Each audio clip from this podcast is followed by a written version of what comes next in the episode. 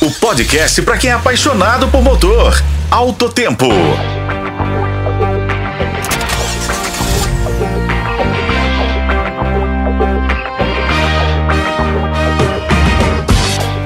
Olá pessoal, sejam bem-vindos ao Alto Tempo. Hoje vamos falar sobre um assunto importante para os motoristas profissionais, o exame toxicológico. O prazo para a realização do exame toxicológico para donos da CNH categorias C, D e E expirou no último dia 28. Segundo dados da Associação Brasileira de Toxicologia, apenas 17% desses condutores cumpriram a exigência. Em Minas, quase 80% dos motoristas profissionais não realizaram o exame no prazo estipulado.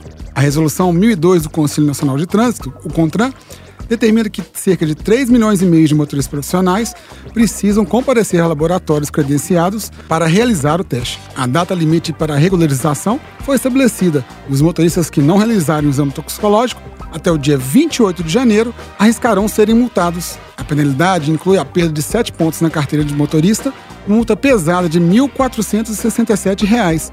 Em caso de residência, o valor dobra, além da suspensão do direito de dirigir por três meses. O exame toxicológico é rápido, não invasivo e indolor. Utilizando amostras de pelos ou unhas, o teste consegue identificar o consumo de drogas nos últimos 90 a 180 dias. Com custo médio de 120 reais, o resultado sai em até 15 dias após a coleta. Se você é motorista profissional, é melhor não vacilar e fazer o agendamento do seu exame toxicológico. Eu sou Igor Veiga e esse foi o podcast Alto Tempo. Nos acompanhe pelos tocadores de podcast e pela FM O Tempo. Um abraço e até a próxima, pessoal.